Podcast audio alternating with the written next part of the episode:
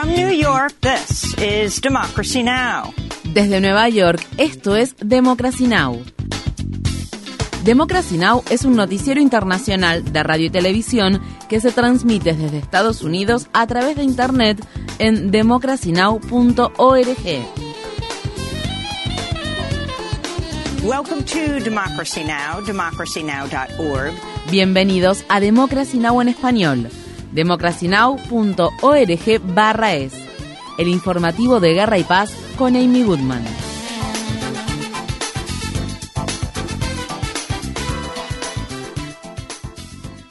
Estados Unidos, el sur del estado de California se prepara para recibir lluvias torrenciales a medida que la tormenta tropical Kay avanza hacia la región con vientos de hasta 96 kilómetros por hora. Se espera que la tormenta Kay arroje lluvia equivalente a un año de precipitaciones. Sin embargo, las autoridades advierten que en lugar de aliviar la sequía histórica que sufre la región, las lluvias generarán posibles inundaciones repentinas y fuertes vientos que podrían provocar incendios forestales. Durante la última semana, el oeste de Estados Unidos batió casi mil récords históricos de temperaturas para septiembre y las autoridades emitieron alertas de calor excesivo para alrededor de 42 millones de personas. En China se pronostica que las temperaturas superiores a la media continuarán hasta finales de septiembre, después de que el país experimentara el agosto más caluroso del que se tiene registro. En Europa, las autoridades afirman que este verano de 2022 fue el más caluroso registrado hasta la fecha y que superó incluso el récord anterior establecido en 2021. Mientras tanto, investigadores en Groenlandia indican que el territorio ártico experimentó el mayor evento de descongelamiento registrado en septiembre, un evento que generalmente solo se ve durante los meses pico de verano. Esto se produce después de que un nuevo informe de la organización Climate Central concluyera que el aumento del nivel del mar podría inundar más de 1,7 millones de hectáreas de la costa de Estados Unidos para mediados de siglo y que unas 600 150.000 propiedades privadas podrían quedar bajo el agua. Cientos de activistas contra el cambio climático se manifestaron este jueves en la ciudad de Washington, D.C. para exigir que los legisladores rechacen los cambios a la forma en que el gobierno federal otorga permisos para proyectos de extracción de petróleo y gas. Los activistas dicen que dichas reformas debilitarían las leyes ambientales, limitarían las impugnaciones a los proyectos de petróleo y gas y despejarían el camino para la construcción de nuevos gasoductos, incluida la propuesta de construcción del Mountain Valley, un gasoducto para gas extraído mediante fracking en Virginia Occidental. El líder de la mayoría del Senado estadounidense, el demócrata Chuck Schumer, afirma que aceptó los cambios en los permisos de construcción de proyectos extractivos para que el senador demócrata de Virginia Occidental, Joe Manchin, apoyara la ley de reducción de la inflación, una legislación que el presidente Biden ha calificado como el mayor avance para abordar la crisis del cambio climático. El jueves, la Casa Blanca afirmó que apoya las reformas de los permisos. Mientras tanto, el senador independiente del estado de Vermont, Bernie Sanders, tomó la palabra en el Senado y criticó duramente lo que llamó un acuerdo paralelo sucio con el senador Manchin.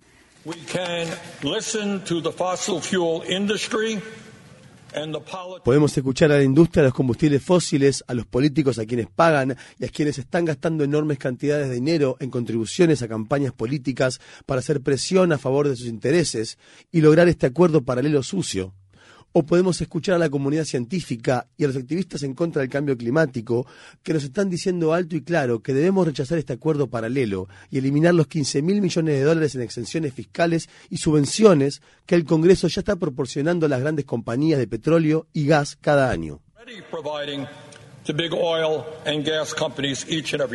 El gobierno de Ucrania afirma que ha logrado importantes avances en una contraofensiva destinada a recuperar territorios que están actualmente bajo control ruso. El presidente Volodymyr Zelensky afirmó que las Fuerzas Armadas ucranianas habían recuperado más de mil kilómetros cuadrados de territorio desde principios de septiembre. Zelensky hizo estas declaraciones desde la ciudad de Kiev el jueves por la noche, después de que el secretario de Estado de Estados Unidos, Anthony Blinken, se comprometiera a apoyar a Ucrania durante el tiempo que sea necesario. Durante una visita a la ciudad de Kiev que no se había anunciado públicamente, Blinken prometió enviar un nuevo paquete estadounidense de ayuda militar a Ucrania por un valor de casi 2.700 millones de dólares. We also notified our Congress También notificamos al Congreso de Estados Unidos sobre nuestra intención de proporcionar mil millones de dólares adicionales a Ucrania en lo que llamamos financiamiento militar exterior, destinado a la adquisición de sistemas a largo plazo. Asimismo, proporcionaremos otros mil millones de dólares para financiar a nuestros países aliados y socios europeos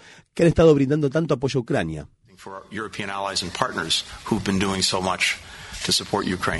En Estados Unidos, una coalición de organizaciones activistas a favor de la paz iniciará este lunes una semana nacional de movilizaciones para exigir un alto el fuego y soluciones diplomáticas a la guerra en Ucrania. La cofundadora de la organización pacifista Code Pink, Midia Benjamin, dijo en un comunicado: La Casa Blanca y el Congreso están alimentando esta guerra con un flujo constante de armas en lugar de impulsar conversaciones para poner fin al conflicto. Es por eso que nosotros, el pueblo estadounidense, tenemos que hacer oír nuestra voz y exigir que se impulsen negociaciones y no una escalada del conflicto.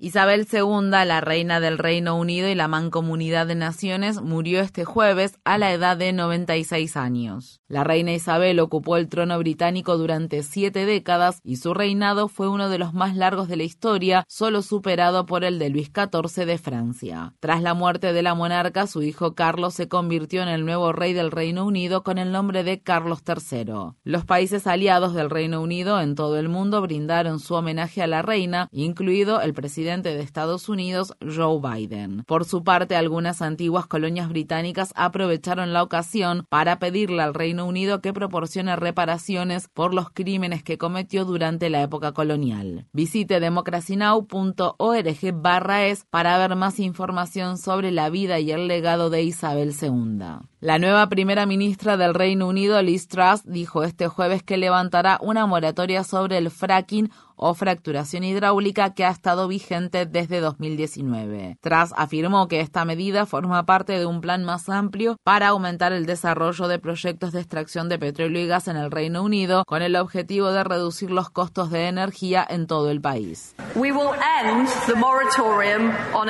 Levantaremos la moratoria sobre la extracción de nuestras enormes reservas de esquisto.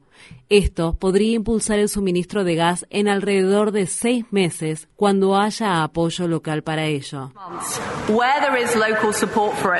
Organizaciones ambientalistas, activistas contra el cambio climático y algunos miembros de la oposición en el Parlamento británico criticaron duramente el plan. El grupo ecologista Rebelión contra la Extinción prometió realizar más acciones de movilización a modo de protesta como por ejemplo bloqueos de carreteras. Una de las activistas le dijo al periódico The Guardian, tomaremos todas las medidas a nuestro alcance y esta vez tampoco nos conformaremos con una moratoria. Vamos a seguir insistiendo hasta que consigamos la prohibición efectiva del fracking. En Estados Unidos, el Senado de Carolina del Sur no aprobó una medida que habría prohibido por completo el acceso al aborto, sin contemplar ninguna excepción por casos de violación o incesto. Sin embargo, los legisladores del Estado aprobaron más restricciones a la ley estatal existente que prohíbe el aborto después de las seis semanas de embarazo. Dicha ley está actualmente bloqueada por la Corte Suprema de Carolina del Sur debido a un litigio en curso. El Senado de Carolina del Sur ha propuesto reducir de 20 a 12 semanas el tiempo que disponen las víctimas de violación e incesto para acceder a servicios de aborto. En Estados Unidos, la Corte Suprema de Michigan dictaminó que la ciudadanía del Estado podrá decidir en noviembre si se consagra el derecho al aborto en la Constitución estatal. La iniciativa electoral reunió más de 700.000 firmas de apoyo. Esto se produce después de que una jueza revocara el miércoles una ley de Michigan contra el aborto promulgada en 1931 que prohibía el procedimiento a menos que la vida de la persona embarazada estuviera en riesgo. El Departamento de Justicia de Estados Unidos afirmó este jueves que apelará a la decisión de una jueza federal de nombrar a un perito independiente que se conoce como maestro especial para que revise si el FBI confiscó correctamente los documentos de la mansión de Trump en Mar-a-Lago. Esto ocurre luego de que la jueza del Tribunal de Distrito de Estados Unidos, Eileen Cannon, dictaminara que el Departamento de Justicia debe detener la revisión de miles de documentos documentos clasificados que fueron recuperados por los agentes del FBI cuando ejecutaban una orden de allanamiento en la residencia de Trump el 8 de agosto. Muchos de los documentos estaban marcados como ultra secretos. La jueza Cannon fue designada al Tribunal de Distrito de Estados Unidos para el Distrito Sur del Estado de Florida en 2020 por el entonces presidente Donald Trump. El fallo que la jueza emitió esta semana generó llamados generalizados para su destitución. El redactor de temas jurídicos de la revista Slate, Mark Joseph Stern, publicó en Twitter, el problema por supuesto es que Cannon no es una jueza real, sino una jueza nominada por Trump y una de las más corruptas del grupo. Este jueves, el ex asesor de Donald Trump, Steve Bannon, se entregó a la policía de Nueva York, donde enfrenta cargos estatales por estafar a quienes realizaron donaciones para la organización antiinmigrante sin fines de lucro llamada Nosotros Construimos el Muro. Fiscales federales acusaron a Bannon por primera vez en 2020, pero Trump le concedió un indulto antes de que se iniciara el juicio en su contra. Dos de las personas coacusadas en el caso junto con Bannon se declararon posteriormente culpables de los cargos federales. La fiscal general del estado de Nueva York, Leticia James, anunció los nuevos cargos estatales este jueves y afirmó que Bannon se apropió de manera ilegal las donaciones que se realizaron para financiar de forma privada partes del muro que se iba a construir a lo largo de la frontera entre Estados Unidos y México.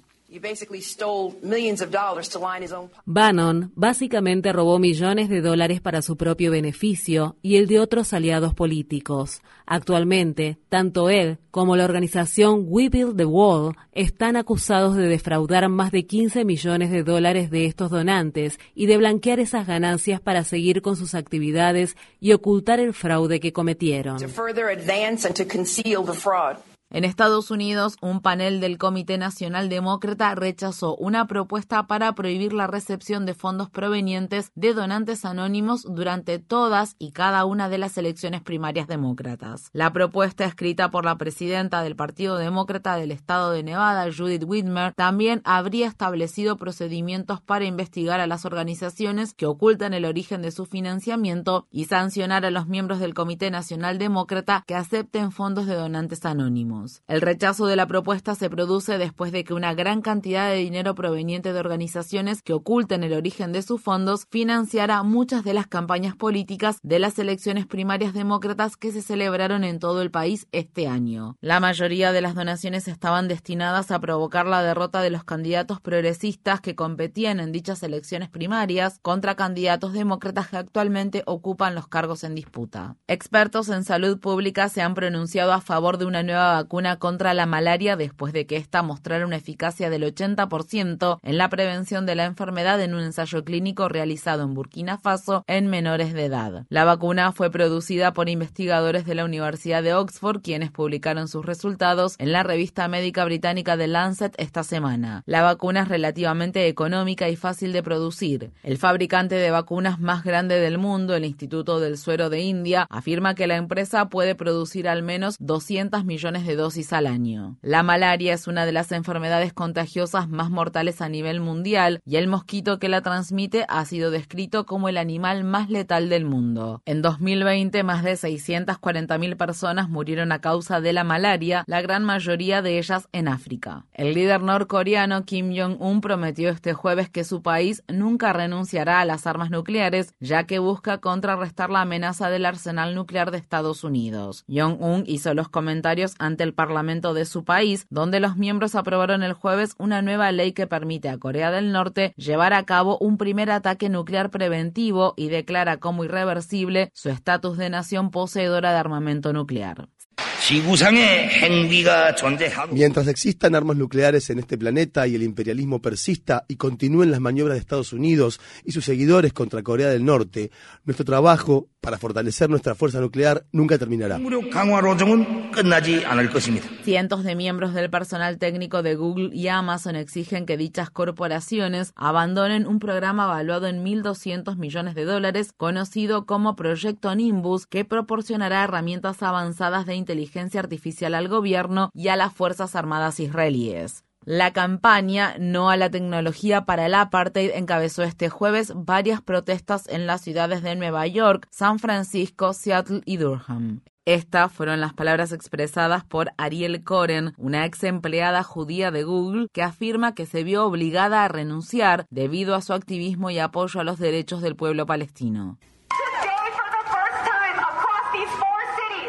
Hoy, por primera vez en estas cuatro ciudades, más de 10 trabajadores de Google se identificarán con sus nombres, sin miedo, para denunciar el proyecto Nimbus y decirle a nuestras empresas, Google y Amazon, que los trabajadores están en contra de proporcionar herramientas tecnológicas para impulsar el apartheid contra el pueblo palestino.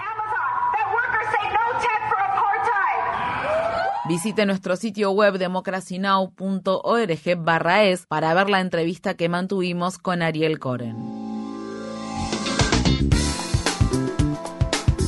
Infórmate bien. Visita nuestra página web democracynow.org barra es. Síguenos por las redes sociales de Facebook, Twitter, YouTube y SoundCloud por Democracy Now! es.